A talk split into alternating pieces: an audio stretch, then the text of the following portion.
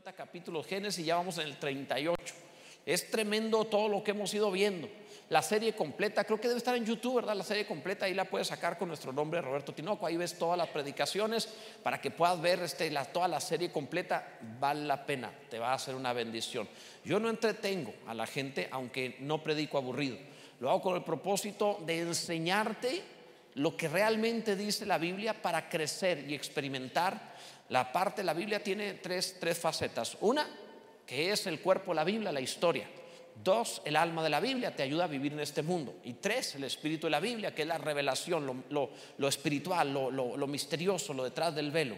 Esas tres las doy en cada mensaje. Así que vamos a ver hoy el capítulo 38, un mensaje que le hemos titulado Buenas y malas semillas. Buenas y malas semillas, basado en Génesis 38, versículos 14 al 18. en todo el capítulo trata de esto, pero vamos a ver los versos 14 al 18 para comenzar este mensaje. Buenas y malas semillas. Dice la palabra del Señor, Génesis 38, 14. Todos en voz alta, recuerden, la Biblia se lee en voz alta, no en la mente, se lee en voz alta. Dice la escritura, entonces se quitó ella los vestidos de su viudez y se cubrió con un velo y se arrebozó y se puso a la entrada de Naim junto al camino de Timnat, porque veía que había crecido Sela y ella no era dada a él por mujer. Y la vio Judá y la tuvo por ramera, porque ella había cubierto su rostro.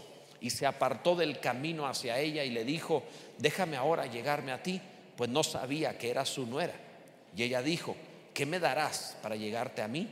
Él respondió, yo te enviaré del ganado un cabrito de las cabras. Y ella dijo, dame una prenda hasta que lo envíes.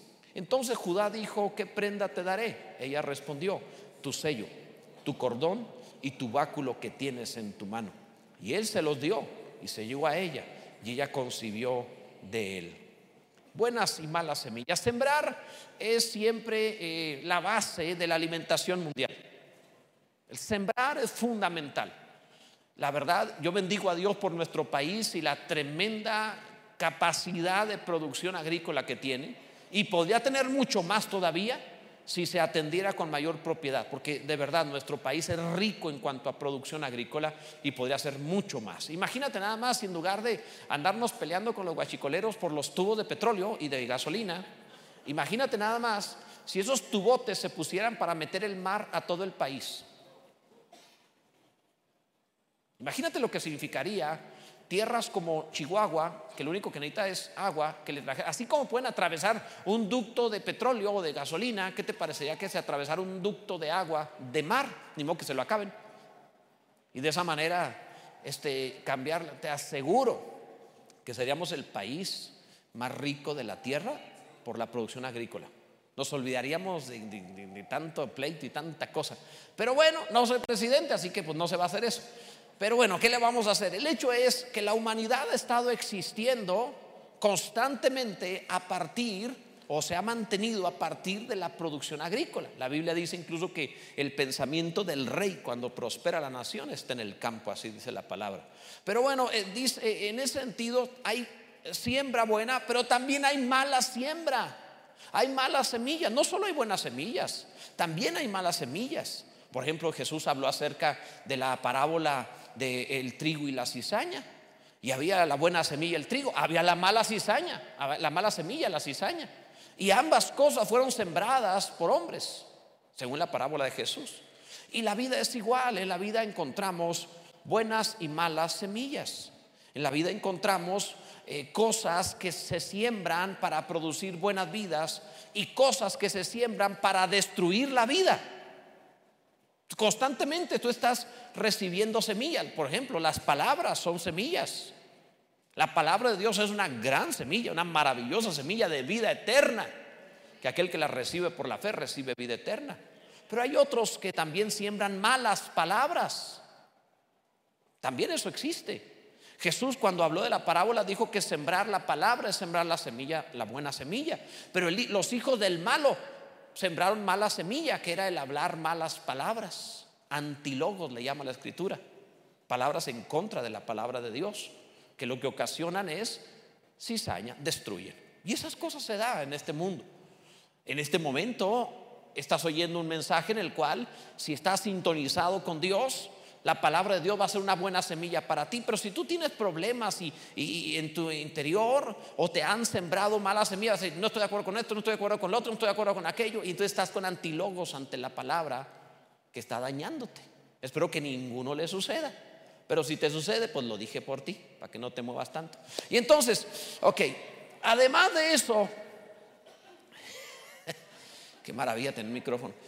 Además de eso, cuando eh, eh, se ve la historia de Judá, uno de los hijos de Jacob, el cual estaba con una carga de, culpa, de conciencia terrible en el pasaje que leímos, porque el pasaje anterior, el capítulo anterior, él había sido el promotor de la venta de José como esclavo. Tú imagínate, vendió a su hermano. Ahora que regresaron con su padre, con Jacob, habían llevado el manto de José envuelto, todo eh, eh, destilachado, no sé cómo decirlo, destrozado y, lleno de sangre. Entonces le dijeron, esto es, es el manto de tu hijo. Dijo, sí, una mala bestia lo devoró. ¿Te imaginas ver a Judá año con año, a Jacob su padre, luto? Porque la Biblia dice que no dejó el luto, nunca verlo siempre triste y saber que era una mentira y que su padre estaba sufriendo y deprimido todos los días por una mentira de ellos. Judá no aguantó, pero en lugar de decir la verdad, lo que hace Judá es que se va, se separa de sus hermanos, se retira. Y en ese retirarse se va allá a una región cananea en donde encuentra a una mujer eh, gentil, una mujer no del pueblo de Dios, se une a ella en matrimonio y, engendraron tres hijos de los que trata esta historia.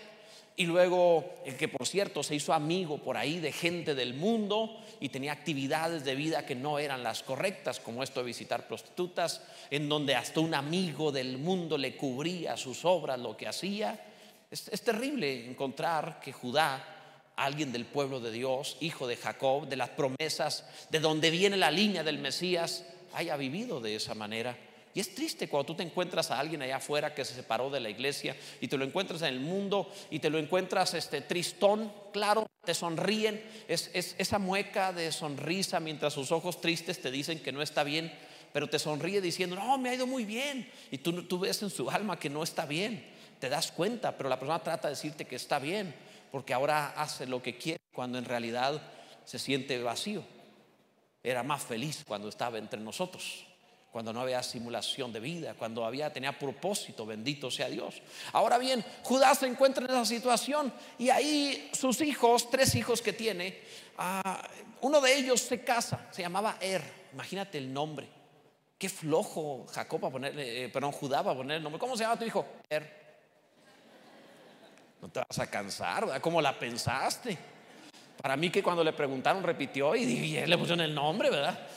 O sea, ¿qué nombre es ese? A lo mejor ni estaba pensando en el nombre, nomás repitió y, ah, así se llama Er. Ok, Er se llama. En fin, el hecho es que Er se casó con una mujer llamada Tamar, también gentil. Eh, eh, en la vida conyugal no tuvieron hijos. Y dice la Biblia, que lo vamos a ver un momento más, que este hombre era realmente malo y Dios lo mató, así es la Biblia. ¿Cómo sería? Ahorita veremos sobre eso. El caso es que había una costumbre que después se hizo ley, la ley del levirato, en donde el hermano que seguía se casaba con la viuda para tener hijos a fin de que el nombre del hermano fallecido se perpetuara, no se perdiera el nombre del hermano, más siendo el primogénito. Así que se casa el segundo que se llama Onán con la viuda y Onán no quiere tener hijos sino que dice la escritura que cuando tenía relaciones con ella vertía en tierra con tal de no tener descendencia a nombre de su hermano, porque no iban a ser tomados como de él, según la costumbre. También él muere, por lo mismo, también es juzgado. Y hay un tercero, entonces eh, Judá cuando ve que, hay un tercer hijo, dice, no, pues como que Tamar no sé qué tiene, como que pensaban está maldita o algo, Dios nos está castigando por unirnos a no creyentes, algo está sucediendo. ¿Qué paradigmas e ideas tendría. El hecho es que ya tomó a su hijo, no, no a quedar sin hijos y se une se muere también. Mejor que no se una a él. Y ahí es donde Tamar, te cuento la historia porque la vamos a estar relatando y tienes que saber de qué trata. Y ahí es donde Tamar ve que, pasa, que va pasando el tiempo y ella piensa, pues me va a quedar viuda y sin hijos. Y en aquel tiempo era visto como maldición eso.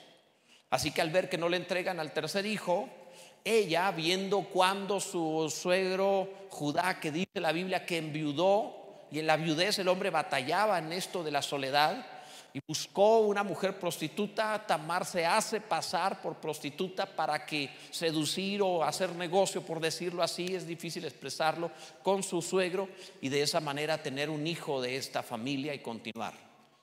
Ahora, sucede y funciona. Cuando se enteran que está embarazada Tamar, la quieren matar. Judá es el que da la sentencia. Entonces es cuando ella, que tenía pruebas de quién era el, niño que esperaba, que era el suegro, él no lo sabía. Es cuando ella declara que se trata de él, se descubre todo y de ahí viene la descendencia del Mesías, increíblemente. Pero veamos esta historia que te acabo de relatar, las enseñanzas espirituales y también morales para nosotros. La primera de ellas, hay semillas, y estoy hablando de semillas por el engendrar y también estoy hablando porque en la palabra de Dios es una semilla que la escritura le llama el semen de Dios, curiosamente. Fíjate bien, hay semillas que no deben sembrarse y personas que no debieran reproducirse. Oye bien feo.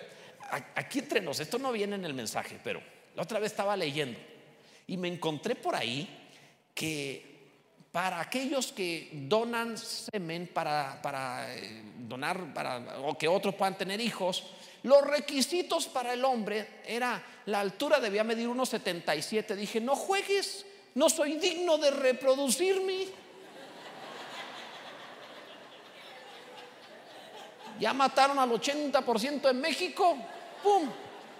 De un plomazo dijeron, todo México que se muera, que no se reproduzca. Dije, man, nomás eso faltaba.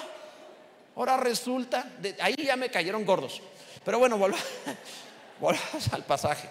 Dice, Hier, el primogénito de Judá, fue malo ante los ojos de Yahvé, dice el verso 7, y le quitó Yahvé la vida. O sea, ¿cómo sería este hombre de malo para que Dios le quite la vida?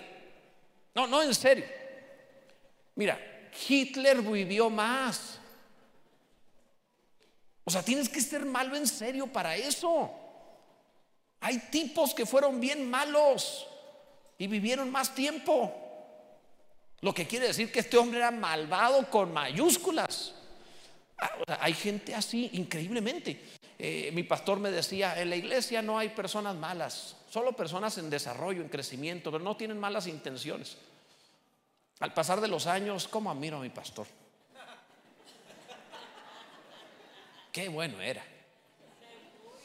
Tenía, quería ver, ¿verdad? Sí, yo, y yo entiendo el propósito. Quería proteger a su discípulo sus ojos para que no se amargara. Pero conforme va pasando el tiempo, te topas gente en serio, más mala que la carne de puerco cruda y echada a perder. No, no, en serio. Algunos te caen más pesado que el menudo frío. O sea, es, wow. Es que ¿no lo has visto? Cuando el menudo está frío, tiene una capa así de grasa arriba. Así hay algunos, o sea, tú lo ves y sientes lo mismo, o sea, como, como cuando ves esa capa fría, así, así sientes, o sea, wow. Yo sé que aquí no, aquí ninguno, aquí todos son santos, cristianos y espirituales, pero me han dicho que allá afuera hay algo.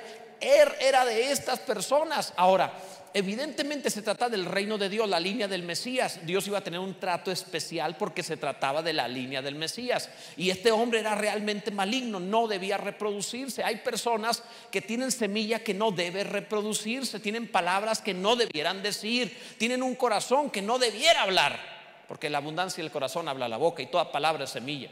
Algunos que no debieran hablar y algunos que no debieras escuchar porque tú no eres matriz para malas semillas. Tú no eres campo para malas semillas. Tú no, eres, tú no tienes oídos para malas palabras. Tú eres hijo de Dios. Tú no estás en este mundo para que te siembren aquello que es maldad. Estás en este mundo para sembrar bondad y para relacionarte con aquellos que desean también algo semejante. La Biblia dice, el Señor le dice a una iglesia que era tibia, Éfeso, por cuanto no eres ni frío ni caliente, sino tibio, te vomitaré de mi boca. Por cuanto tienes simulación, tienes vida de verdad, por cuanto no me amas en serio, te vomitaré de mi boca. Se refiere el cuerpo de Cristo, la iglesia termina echando de sí aquello que no tiene beneficio para el cuerpo. Como un cuerpo físico vomita lo que le hace daño. Vino alguien y me dijo, pastor, es que nadie se junta conmigo. ¿Por qué nadie se quiere juntar conmigo? Pues no sé, pero hágase para allá, ¿no?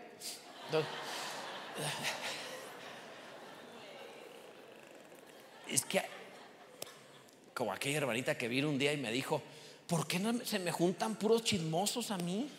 No sé, oiga, ¿por qué será? ¿Y cuál es la nueva? No se crea. Entonces, amados, hay semillas que no deben sembrarse, hay palabras que no deben decirse y hay personas que no debieran reproducirse, hay corazones que se han amargado y dañado que no debieran reproducirse porque aquel que es mm, eh, que habla el mal se reproduce en otros. Lo triste es que haya alguien cristiano, bueno, que preste oídos para oír lo malo. O sea, no se vale. Cuando te hablen de tu hermano y traten de hablar mal de tu hermano, tú dices, eh, no me hables así de, sea o no sea tu hermano, tu hermano, sea o no sea bueno o malo, haya hecho o no haya hecho, no prestes oídos, porque cuando prestas oídos te fecundan a ti, te embarazan de su chisme y de su maldad y terminas igual de malo y te desvía el rumbo de tu vida. He visto personas haberse apartado de la fe porque alguien le sembró maldad en su corazón. Peligro con eso, no lo permitas. Igual con tus hijos. No, es que hay que enseñarle ideología de género a los niños en la escuela. No, señor, a mi hijo no lo pervertirás. Tengo ahora ya nietos pequeños, mis hijos están grandes, pero a mis, a mis nietos no los pervertirás. ¿Por qué razón? Porque es un campo demasiado inocente para que le siembres tu maldad y tu ideología. El pequeño se le da formación, no ideologías. Se le tiene que enseñar información para formación, no ideología para deformación. Así que en el nombre del Señor no permitimos esa clase de cosas. Bendito sea Dios. En segundo lugar, hay semillas que se desperdician por personas que no quieren reproducirse. Ya no hablamos de alguien que tiene una mala semilla, tiene una buena semilla, pero no quiere hablar. Mujer, no estoy hablando de tu marido, estoy hablando así en general. Fíjate lo que dice el versículo 8. Entonces Judá dijo a Onán, el segundo hijo, llégate a la mujer de tu hermano y despósate con ella y levanta, eh, eh, para empezar la frase está rara, llégate y despósate, no, primero despósate y luego llégate, pues como algunos se basan en estas cosas y se meten en unos líos bárbaros. Cuidado, o sea, cuidado con el consejo. Y entonces dice, y levanta descendencia a tu hermano y sabiendo Onán que la descendencia no había de ser suya, sucedía que cuando se llegaba la mujer de su hermano, vertía en tierra por no dar descendencia a su hermano. A eso se le ha llamado onanismo, precisamente porque viene de Onán. Y desagradó en ojos de Chabé lo que hacía y a él también le quitó la vida. No, no, es que no es cualquier familia. Hay otras familias que hacen y deshacen. Pero los hijos de Dios sí tienen padre con ojos encima de ellos. Porque seguramente alguno dice, ¿por qué fulano hace tantas cosas y no le pasa nada? Como yo dije hace un momento, Hitler, etc. ¿Por qué hace tanto y no le pasa nada? No lo sé, yo nunca me pongo a reprender a los hijos del vecino, pero a mis hijos sí. Y yo sé que mi Dios tiene cuidado y disciplina por amor a sus hijos, con aquellos que tienen pacto, bendito sea Dios. Así que claro que iba a actuar. Ahora bien, hay algunos que tienen una buena semilla. Onán no era un hombre que tuviera una mala semilla. Él debía reproducirse, pero no quiso reproducirse. Algunos tienen palabra que debieran dar, obras que debieran practicar, pero no lo hacen. Y en lugar de dedicar su boca a hablar el consejo de Dios, dedican su boca o, a la murmuración o al mal comentario o a la queja o a hablar maldicientemente. O sea, usan su boca, vierten en tierra. Su semilla la dedican a la tierra en lugar de usar su semilla para las cosas de Dios para la palabra de Dios, para fecundar con el reino de Dios. Espero que me estés entendiendo, porque te hablo primero algo terrenal, luego te explico algo espiritual. Espero que comprendas la parte espiritual. Te pongo un ejemplo para entender. Ah, yo creo que todos hemos conocido sobre esta artista llamada eh, Whitney Houston. Esta artista que fue, creo que es la mujer artista más galardonada, si no me equivoco, tuvo 145 galardones en su carrera, o sea, no es cualquier cosa. Algunos dicen, ay, me saqué un Grammy. No, no, no tienes ya 145 premios. O sea, estamos hablando. Digo, todos vieron la película de, del el, guardaespaldas, ¿verdad? ¿Quiénes vieron la película? La mayoría, la- un- algunos hombres y todas las mujeres. "Ah, ese". Varón, si te comparan con algún galán de película, tú responde esto. Tú dame a mí el personaje de esa película. Ponme el trasfondo y las cámaras y las luces de esa película y me veo hasta mejor que él. Pero si no me pones eso, pues ¿cómo? O sea, te ve enseguida comiéndote un hot dog y lo dice, ¿por qué no eres como él? Pues ponme los 30 millones de la película a mí y verás cómo me veo. Pues sí, o sea, ¿cómo, verdad? Entonces, pero bueno, sigue. Sí, no, es que no se vale. ¿Se acuerdan aquella película en donde, donde va, ¿cómo se llamaba? Este, bailemos, bailamos, algo así, donde aquel hombre va subiendo por una, una escalera eléctrica con una rosa. ¿Cómo se llama ese actor? Bailamos Richard Gere. Mira, tú no debes sabértelo, corazón. Tú no. Entonces, tú no tienes más ojos, tú no sabes ningún otro nombre. Y entonces, de tanto sembrar hay buena semilla, siembra, siembra, siembra. O sea, entonces va, va subiendo con rosa por unas escaleras en smoking. Así cualquiera se ve bien. Con esa música y ese trasfondo. Y, claro que sí. Pero bueno, volvamos. Todo esto lo solté por pura amargura. Pero volviendo a la parte de, de, de Whitney Houston, esta actriz que también hizo películas, esta actriz y cantante, una voz privilegiada. Me parece a mí que nadie ha podido cantar el himno nacional de los Estados Unidos mejor que ella, o sea, espectacular, espectacular. Y esta mujer, ¿sabían ustedes que surgió de una iglesia cristiana donde ella dirigía la alabanza? No puede ser que dirigiera la alabanza a una iglesia y terminara muerta por exceso de drogas ahogada en una bañera. No se vale. No se vale. Es una extraordinaria semilla vertida en tierra. ¿Me estás entendiendo? Una extraordinaria semilla, un don inusitado vertido en tierra. No debió ser así. Posiblemente tú seas una extraordinaria semilla que puede producir un enorme bien al mundo. Te ruego con todo mi corazón en el nombre del Señor, no tires tu vida a lo terrenal, sino úsala correctamente para eternidad, para cosas que valgan la pena. Bendito sea Dios. No produzcas onanismo espiritual. En tercer lugar, hay semillas que se guardan e iglesias que no crecen. Semillas que se guardan e iglesias que no crecen. Dice el verso 11, y Judá dijo a Tamar su nuera, quédate viuda. Mira qué padre, ¿verdad? Quédate viuda en casa de tu padre. Y aparte la sacó de la casa. O sea, vete con tu papá. Hasta que crezca Sela mi hijo. Porque dijo, no sea que muera él también. O sea, como que dijo, no sé, tiene roña, Tamar, algo le pasa, pues se me mueren todos. Entonces yo no le voy a dar al tercer hijo, se me va a morir. Y se fue Tamar y estuvo en casa de su padre. Judá como que culpaba a Tamar. Algo, algo parecía ahí como que no era comprensible. Él tenía la idea, una especie de, pensamiento equivocado, de decir, Judá, eh, eh, Tamar tiene la culpa. Se casó con Er, mi hijo, y se muere mi hijo. Se casa con mi segundo hijo, Nan, y se muere también. No, pues no le doy al tercer hijo, ella tiene algo malo. Y entonces por un paradigma equivocado sobre ella, no, debe, no va a haber reproducción. Sela, el tercer hijo, no se va a reproducir, y al menos no con ella, con Tamar, de donde habría de venir la línea del Mesías. Entonces, por un pensamiento equivocado, se dejan de reproducir. Y sabes que espiritualmente sucede con las iglesias. Algunos tienen la idea de que una iglesia pequeña es pequeña porque fue llamada por Dios a ser pequeña. Cuando Dios de tal manera amó el mundo que entregó a su Hijo a morir por todos. Cuando Dios no desea que uno perezca, sino que todos procedan al arrepentimiento. Entonces un paradigma de, le dice a la iglesia, quédate viuda como sin marido, como sin el Señor, quédate viuda y no te reproduzcas. Cuando en realidad lo que Dios ha mandado del principio es henchir la tierra, sojuzgarla, reproduzcanse, llénenla toda. Y esto es natural y espiritual. Espiritualmente la iglesia debe reproducirse. La primera iglesia, el primer mes en Jerusalén, tenían más de 30 mil almas. En un mes. La iglesia no nació para ser una minoría en la sociedad. La iglesia nació para ser toda la sociedad de esa ciudad. no fuimos enviados solamente a comunicarle al mundo, fuimos enviados a ganar al mundo. Debemos transformar toda la tierra. No estamos en Chihuahua, en nuestra ciudad, únicamente para ser un remanente. Ese es un error. Estamos en Chihuahua para conquistar toda la ciudad de Chihuahua para Jesucristo y que Jesús sea el Señor de cuanto sea necesario, de toda la ciudad. Bendito sea Dios.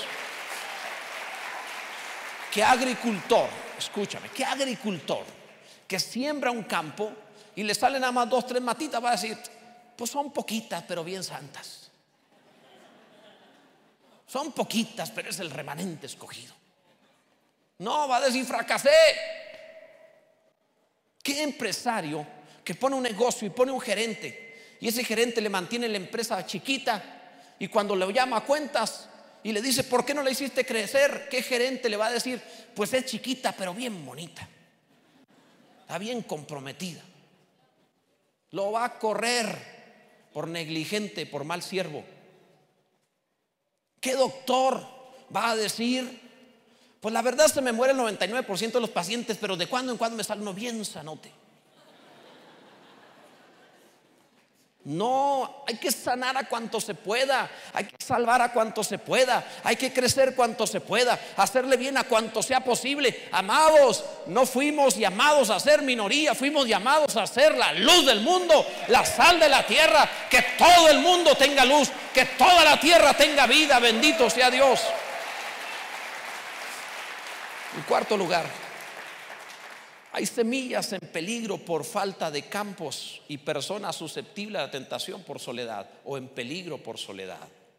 Fíjate bien, te explico esto. El verso 12 dice, pasaron muchos días y murió la hija de Sua, mujer de Judá. Se quedó viudo también él. El que le dijo a la viuda, pues quédate viuda. Se quedó viudo, ándele. Es que somos bien buenos para pedir consejo para otros, hasta que tenemos que vivirla. Yo me he dado cuenta que todo ser humano en este mundo es socialista con el dinero de los demás y capitalista con su dinero. a ver, aplícalo pues. Pero bueno, en fin, entonces dice, después Judá se consoló y subía a los trasquiladores de sus ovejas a Timnat, él y su amigo Ira, el adulamita. ¿Cómo se llamaba este? Ira, Ira. El adulamita, qué raro, ¿ah? Y un así lo llamaba, ira, ira, ira, ya llegó. Entonces, pero bueno, no, no sé, no sé, no sé, ¿verdad? En realidad se pronuncia gira, pero estamos en México y se ve mejor ira. Y fue dado aviso. Yo siempre les he dicho eso, ¿verdad? Manda eh, este mensaje porque no tuvimos tiempo de realizarlo por andar trabajando lo estaba haciendo hoy a la una de la mañana para levantarnos a las cuatro de la mañana para viajar para acá. Entonces a la una de la mañana que tú escribió todo esto, yo creo que el ángel Gabriel enviado expresamente con un mensaje a dictarme la palabra para dárselas aquí, se esforzó y vengo yo y salgo con esto. O sea, no, no, no, no, no. Un saludo al ángel Gabriel. Ira, ira. Entonces, dice el verso 13, y fue dado aviso a Tamar diciendo, he aquí tu suegro sube a Timnat a trasquilar sus ovejas. Entonces, fíjense lo que hace Tamar, se quitó ella los vestidos de su viudez, se cubrió con un velo, se arrebozó, qué palabra tan mexicana, y se puso a la entrada de Naim junto al camino de Timnat porque veía que había crecido Sela y ella no era dada a él por mujer. En otras palabras, se hizo pasar por una prostituta, se vistió como tal y se puso en el lugar donde estaban las prostitutas. ¿Qué tiene que andar haciendo ahí Judá? Nada. Por ahí anda. Cuando hay un dolor profundo en el corazón de alguien por viudez, por soledad, es susceptible a ser engañado, es susceptible a que le enamoren o le metan en problemas, o es susceptible incluso al pecado sexual. La soledad produce eso, esa susceptibilidad. Porque se dan casos así, o sea, por soledad, algunos batallan con su soledad. Ahora, no sé por qué batallan tanto, hay 7 mil millones de seres humanos en la tierra. Bájale a tu estándar un poquito, a lo mejor es por eso. Digo, eres un 6, si quieres un 10, pues no, ¿verdad? No, no te salen las matemáticas. Digo, pero alguna ocasión sale al revés, precisamente por soledad. Terminan agarrando lo que caiga. Como me lo presentó una vez una hermana a su marido. Le presento mi peor nada. Sí me lo presentó así. Cuando lo vi, me recordó aquella calcamonía que vi una vez en un auto que decía, es más gacho andar a pie. Así me, así, me, así me recordó. lo vi y dije, pues hace bien gacho la soledad, Pero bueno, en fin, el hecho es, en, otras, en otros países cuando vean este mensaje, la palabra gacho viene del latín, está bien feo. Entonces, este, pero es que no sé por qué hicieron estas cosas. Entonces, el hecho es, volviendo a, volviendo este pasaje mejor, volvamos a la palabra. Eh, nos encontramos que por la soledad alguien es susceptible al pecado. Le sucede a Tamar, pensando ella, me voy a quedar sola, no voy a tener hijos. Y la línea correcta, en la, en la, idea familiar, en la idea patriarcal, en la cultura patriarcal. Hoy lo ves como algo terrible, pero la cultura patriarcal era el hijo tiene que ser de esa familia. Y si no hubiera sido así, el Mesías, o sea, si no hubiera sido de esa manera, no viene Cristo. Entonces, si era necesario, si era correcto. Está mal en nuestra cultura, lo entiendo perfectamente. Hoy es algo terrible, pero era, era otra época. Estamos hablando acerca de 1800 eh, años antes de Cristo. Era otra idea. Así que ella tratando, si le propone a Jacob, dice, pues si no me quiso dar a su hijo, piensa que yo tengo algo, pues menos se va a querer acercar tampoco a él. Así que, ¿qué hago? Se vistió como una mujer prostituta para seducirlo, conociendo que él, por lo visto, no tenía buenas costumbres en ese sentido. Ahora yo entiendo, este, es terrible, es pecado, pero también entendamos el corazón de ella. Está pasando su tiempo. Es pecado, pero está pasando su tiempo. No te estoy dando ningún consejo. Te estoy diciendo si estás solo o sola, tienes la posibilidad de servir a Dios con todo tu corazón, llenarte de Él, no vivir en viudez, sino lleno del Señor, para que no seas tentado como Tamar. Entendimos, ¿verdad? Que ya había alguno que codió dijo, ya ves, ya ves, o sea, no, no. Y a, Jacob, a Judá le pasa exactamente lo mismo. Judá está viudo. Y Judá como viudo empezó a practicar, a hacer cosas que no debería hacer. También entendemos que Judá eh, tiene una culpa tremenda. Pues imagínate el pago que le quiere dar. El pago que le quiere dar es un cabrito de la manada. O sea, el hombre ni dinero llevaba. Llevaba un cabrito. O sea, pensando en un cabrito. Te mando un cabrito del rebaño. O sea, el hombre tiene una conciencia culpable. Se sentía morir. No era un perverso, pero estaba pecando, no debía hacerlo. Si entendemos todo esto, verdad? Ok, no di consejos, planteé una circunstancia. No te di justificante, planteé una circunstancia. Ok, es que si no, de veras, amados, el pastor me dijo, no es cierto. Pero bueno, volviendo al pasaje, entonces, ¿qué es lo que encontramos allí? La revelación espiritual de esto es que sucede lo siguiente, cuando un creyente o una iglesia vive como en viudez. Es decir, tenemos a Cristo, pero Cristo murió y ascendió a los cielos. Entonces, cuando la, persona vive vacía, sin presencia de Dios, puede cambiar su viudez por prostitución espiritual. Es decir, degradar sus estándares de vida, justificándose en su soledad, justificándose en sus problemas, justificándose en sus cosas terrenales, de tal manera que deja de vivir como la eh, novia del Mesías, es decir, como aquella iglesia que un día tendrá las bodas del Cordero, y pierde de vista su llamado eterno para satisfacer algún problema temporal. No lo hagas, habrá consecuencias. Eso es el caso de Tamar. Tamar te está enseñando, iglesia, la, la palabra de Dios te enseña a que esperamos a nuestro Señor pero no vamos a cambiar o a vivir de viudez a prostitución, sino esperaremos al Señor. Ella se cubrió de velo. Sabemos cuando una iglesia ha cambiado su vida de esperar de novia a Cristo por una viudez hacia fornicación espiritual, lo sabemos porque está envuelta en velos. Capta, no tiene revelación.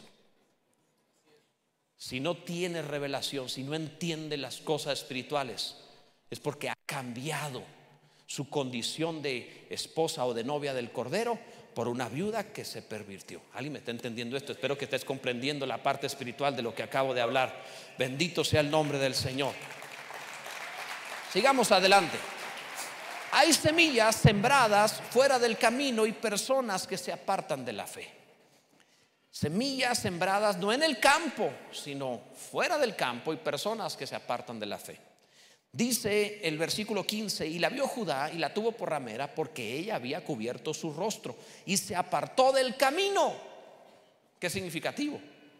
La única manera de pervertirse es apartarte del camino. ¿Sabían que los primeros cristianos no se llamaban cristianos, sino se les decía los del camino? Eso es la iglesia, los del camino. Cuando te apartas del camino es una forma simbólica de decir no vas en la línea de lo que Dios desea para ti se apartó del camino hacia ella y le dijo, déjame ahora llegarme a ti, pues no sabía que era su nuera. Y ella dijo, ¿qué me darás por llegarme a ti? Y ella se había cubierto su rostro. Vivir sin revelación compromete la vida. Vivir velado compromete la vida. No entender las cosas espirituales compromete la vida. Mientras tengas eh, tu vida velada, te van a tener en poco. Ella estaba velada y la tuvieron por prostituta. Una persona sin revelación lo tienen en poco, vive en poco. Cuando alguien entiende la palabra, entiende las cosas de Dios, adquiere identidad y autoestima correcta y no se vende. Tiene presencia, tiene gloria, tiene gracia, bendito sea Dios. ¿Alguien lo está entendiendo esto? Entonces, no se aparta del camino. Fíjate cómo eh, Judá eh, se empieza a rogar, o sea, este patriarca le dice, eh, déjame, o sea, como rogando. Y ella todavía le pone precio, lo encadena. ¿Qué me darás si te dejo? Le pone precio, ¿qué me darás? Eh, eh, el costo, siempre va a haber un costo. Hay, candados, no, hay cadenas, hay puertas que se pueden cerrar con imanes.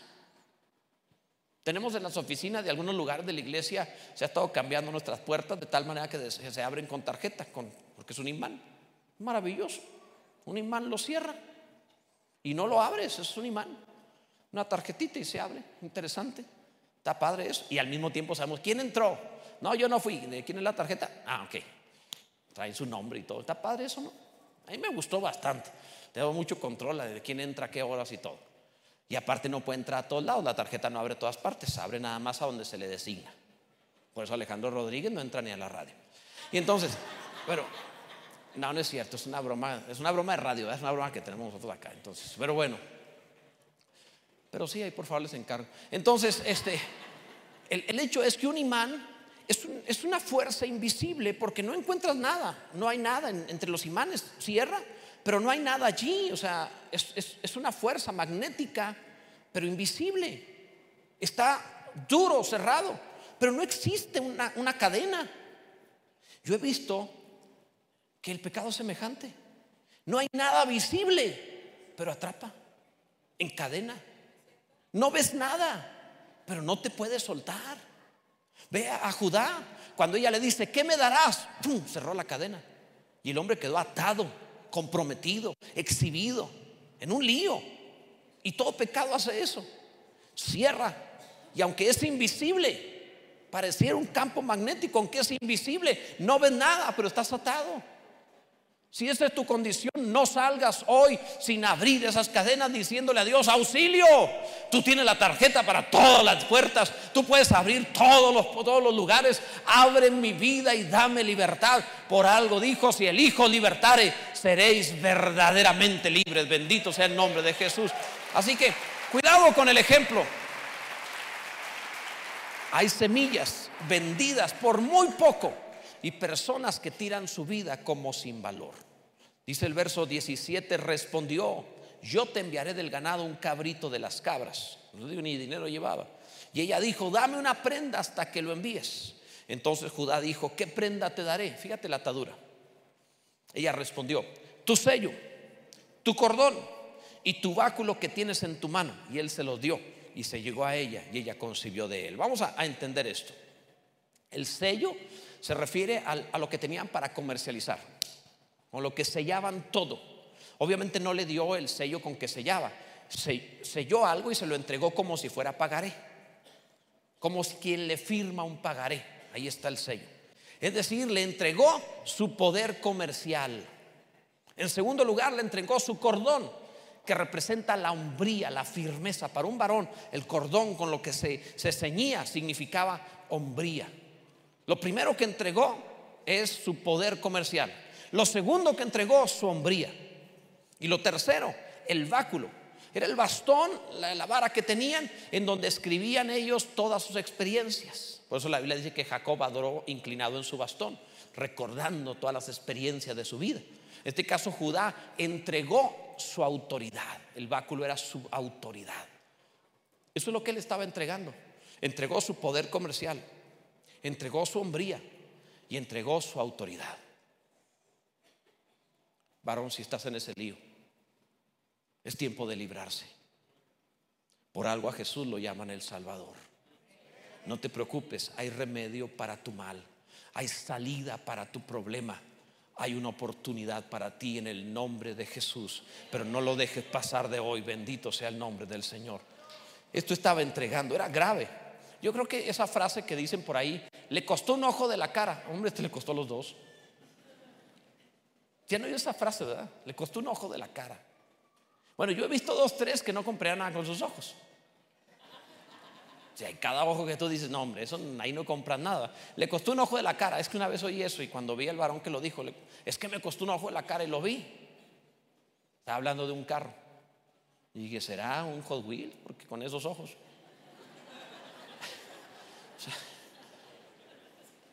¿Has visto esos ojos que le ponen a los peluches que son botones? Los peluches con esos ojos de botones tenían más vida que los ojos de este varón. Pues, o sea, tú ves a él y dices, ah, no, sí me está viendo. Tú lo ves a él y dices, no, pues no me está viendo, está como. Pero bueno, en fin, el hecho es, este hombre no tenía nube en el ojo. Tenía tormenta en el ojo, se le veía feo. Pero bueno, es otra cosa. El pecado cuesta, te va a costar. Estas tres cosas cuesta siempre. Vuelvo a decirlas. Te cuesta tu poder comercial. ¿Por qué Dios no me bendice? Porque será. Dos, te va a costar también tu hombría. Pierdes tu carácter, tu poder de negociación, tu habilidad como hombre. Y tres, vas a perder también ah, la, la, autoridad que te fue dada. De pronto, nadie te respeta. Mira, imagínate esto. De pronto tu esposa no te respeta. O sea, eso es grave. Yo hubiera querido que alguno dijera, tiene toda la razón, pastor, si es cierto, eso es lo más grave del mundo. Pero nadie, la hermana Alicia ella es viuda. Doblemente viuda, hermana. Bueno, ok, entonces, ok, pues, sigamos. Eh. Número siete. Alguno se llama Judá, córrale a la hermana Alicia. No, no, no, no, no. ok. Número siete, sigamos, sigamos.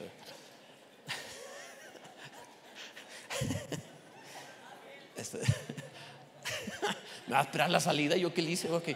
Entonces, este, trágame dos ujieres grandotes. Hay semillas sembradas que ya no pueden ser rescatadas y consecuencias que ya no pueden evitarse.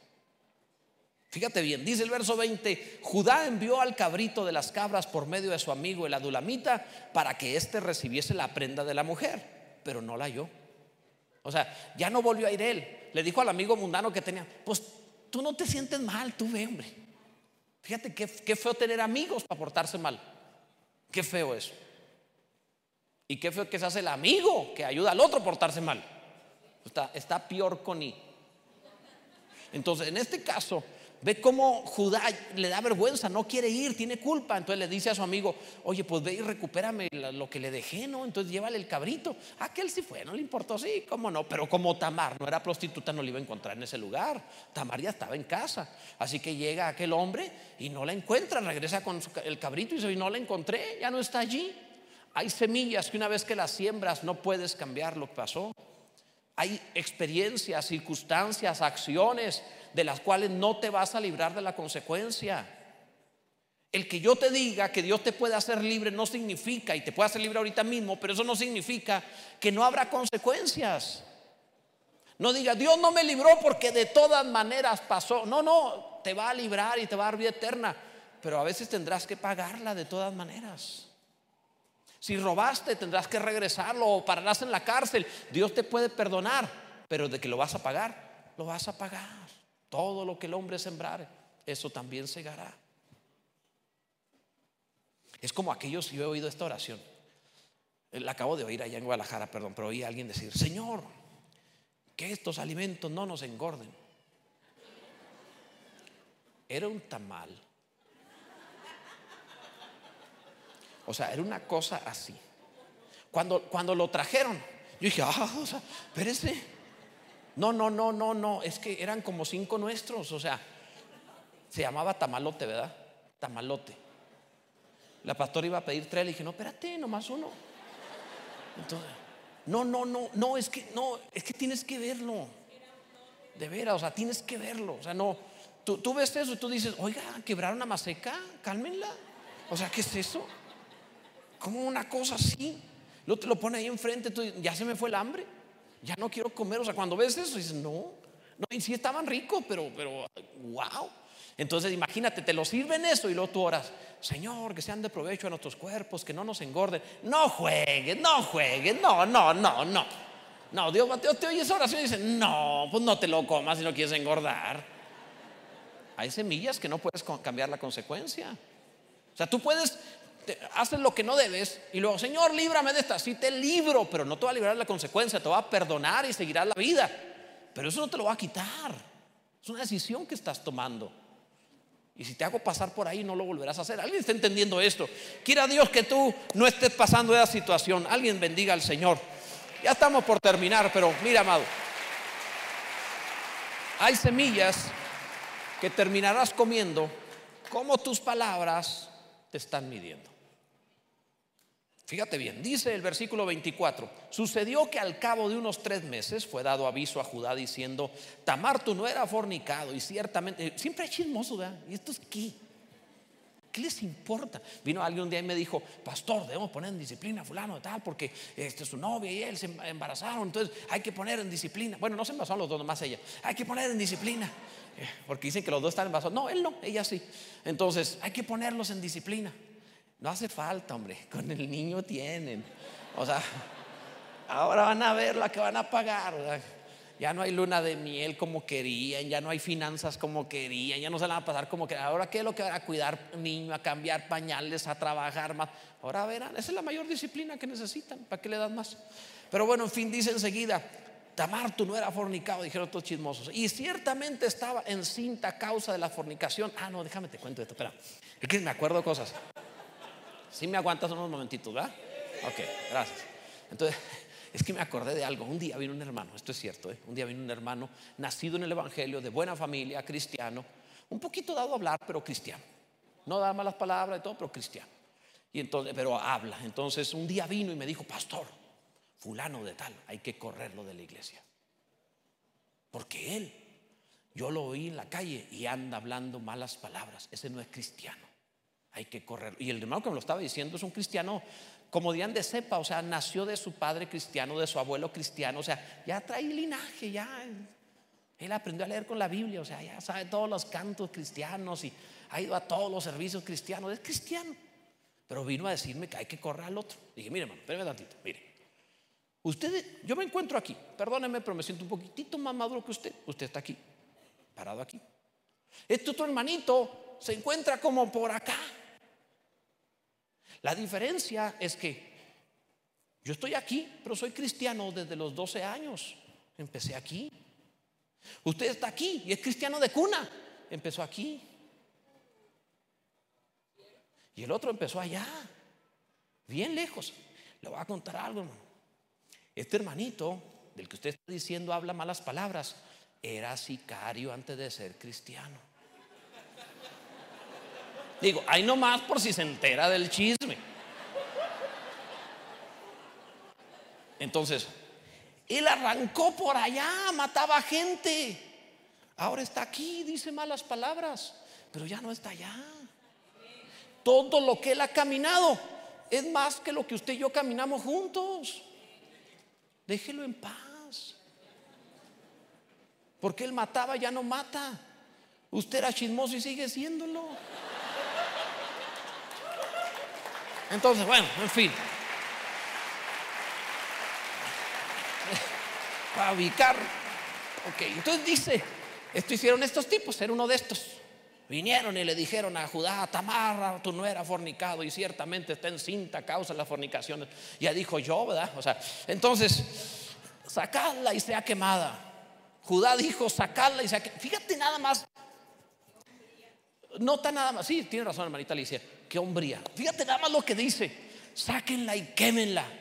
O sea, ¿en serio? ¿De veras? ¿Quemarla?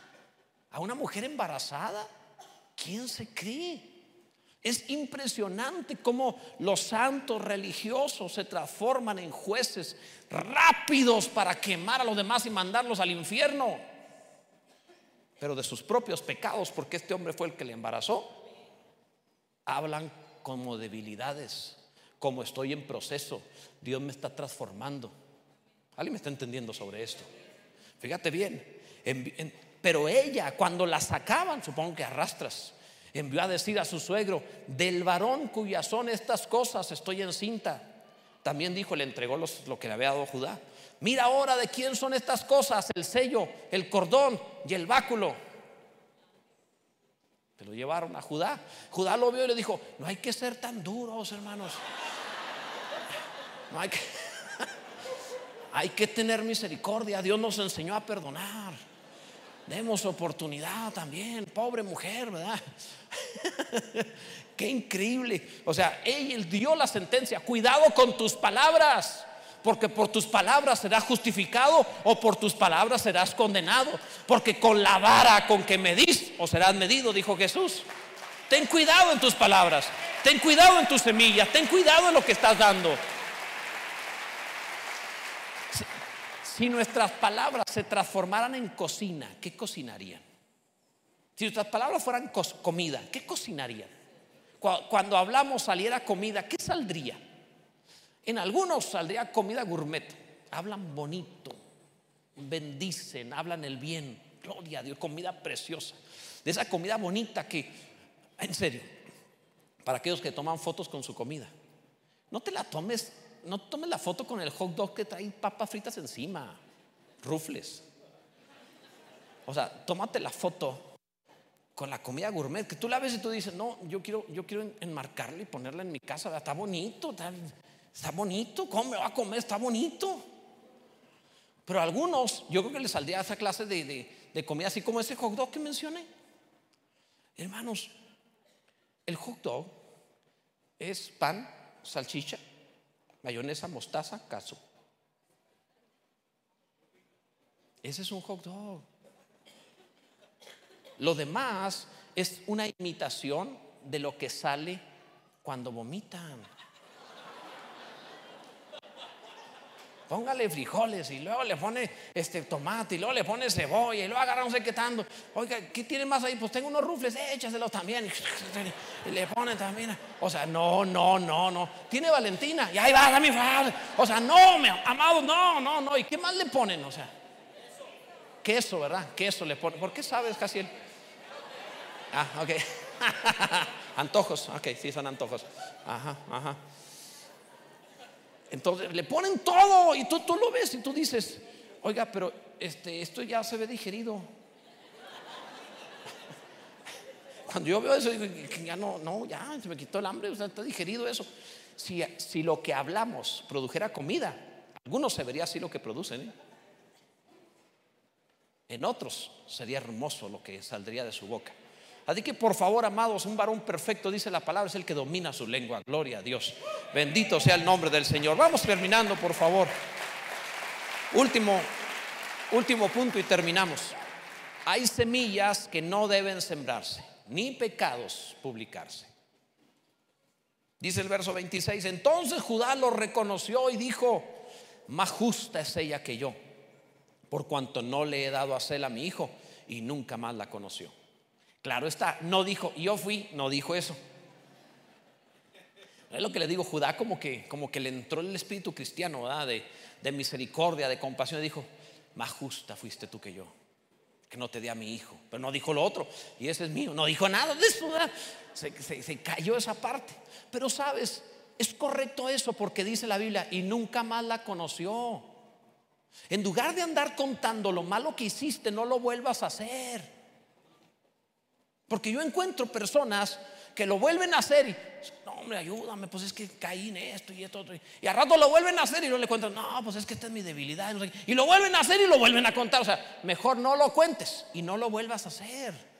¿Recuerdas esos testimonios de antes donde pasaba la gente y decía, empezaba a testificar en las iglesias, decían, no, pues yo antes fui así, fui asesino y, lo maté y le hice así en el estómago y le saqué las tripas y, y lo parramé por todos lados y luego lo partí en cachitos y lo mandé a la casa de no sé quién. O sea, ¿no han visto esa gente que contaba esas cosas? Así era antes.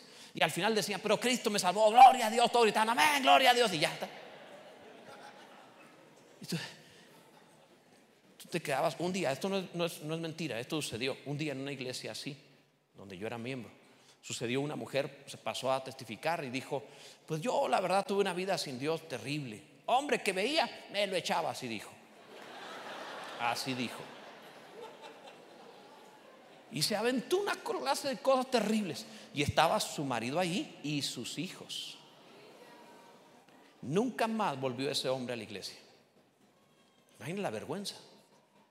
En lugar de testificar tus males, de, lo que no haces de lo que hiciste sin Cristo, ve a testificar tus bienes de lo que haces en Cristo. Ve a hablarle al mundo las buenas obras para que vean vuestras buenas obras y glorifiquen a vuestro Padre que está en los cielos. Mejor anuncia. Y lo malo no lo vuelvas a hacer y ya, olvídate de eso. Gloria a Dios, el Señor es bueno. Por eso los retos que tenemos cada semana. Esta semana el reto es el reto del hambre. Una persona o una familia le vas a quitar el hambre, le vas a dar comida, lo vas a abundar de bien, le vas a ayudar a alguien para que te acostumbres a hacerlo sistemáticamente. En esta semana es tu obligación y el resto de tu vida es tu privilegio. Pero es algo que tenemos que hacer, por eso lo hacemos. Esto es lo que tienes que publicar, no lo otro. Ponte en pie, por favor, tengo que terminar.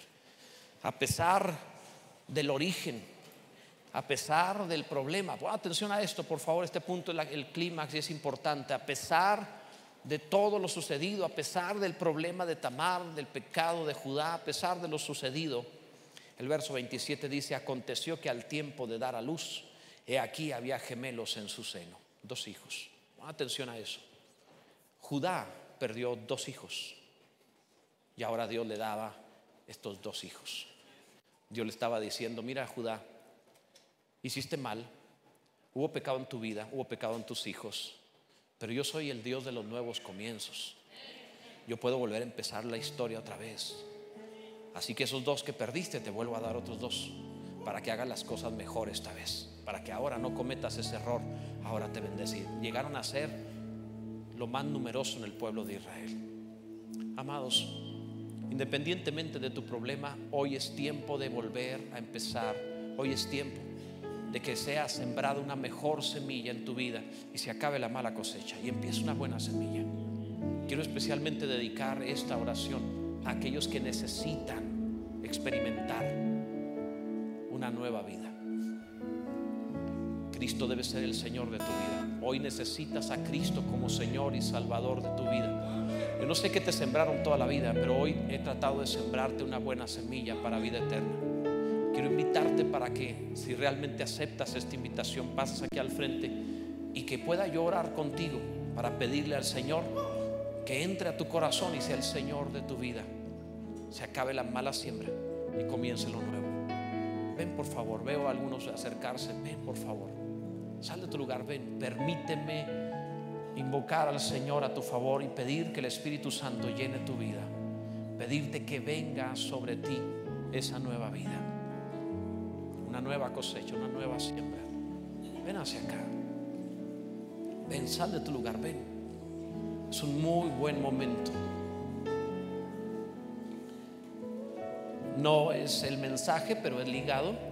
La Biblia habla de una ocasión que, que Sansón amarró eh, las colas de un número enorme de zorras y lo soltó en el campo de los filisteos y quemó todos los campos filisteos fuego de Dios puede terminar lo que te han sembrado toda la vida en un solo día. Te puede dar una nueva vida. De eso se trata. Eso estoy predicándote. Alguien más necesita venir. Veo gente viniendo. Vengan, salgan de su lugar, vengan hacia acá. Tú lo necesitas. Esto es el cambio total. Esto es importantísimo para ti. Ven, por favor.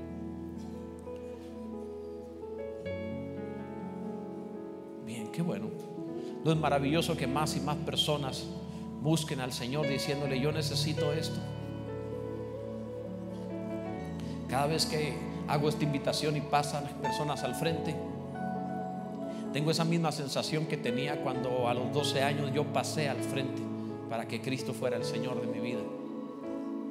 Es espectacular, te cambia la historia, preguntan, pero ¿cómo es que no te estuvo vigilando nadie como adolescente y no había una protección a tu vida y no probaste drogas, ni, ni, licor, ni... O sea, ¿en serio? ¿Cómo lo hiciste? No, yo no hice nada. Dios estaba allí cuidando un niño que no cuidaban otros.